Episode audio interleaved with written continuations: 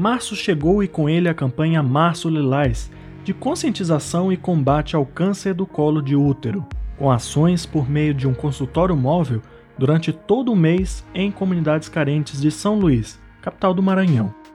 No estado, o câncer de colo uterino ocupa o primeiro lugar nas causas de câncer e de morte por câncer entre as mulheres, à frente inclusive do câncer de mama.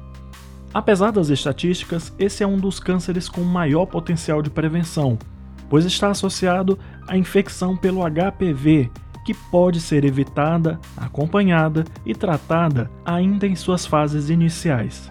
O câncer de colo de útero é o segundo tipo de câncer mais frequente entre as mulheres, no Brasil e no mundo, atingindo principalmente o público entre 45 e 49 anos de idade. A prevenção pode reduzir a mortalidade pela doença em até 80%, e as medidas de prevenção são simples.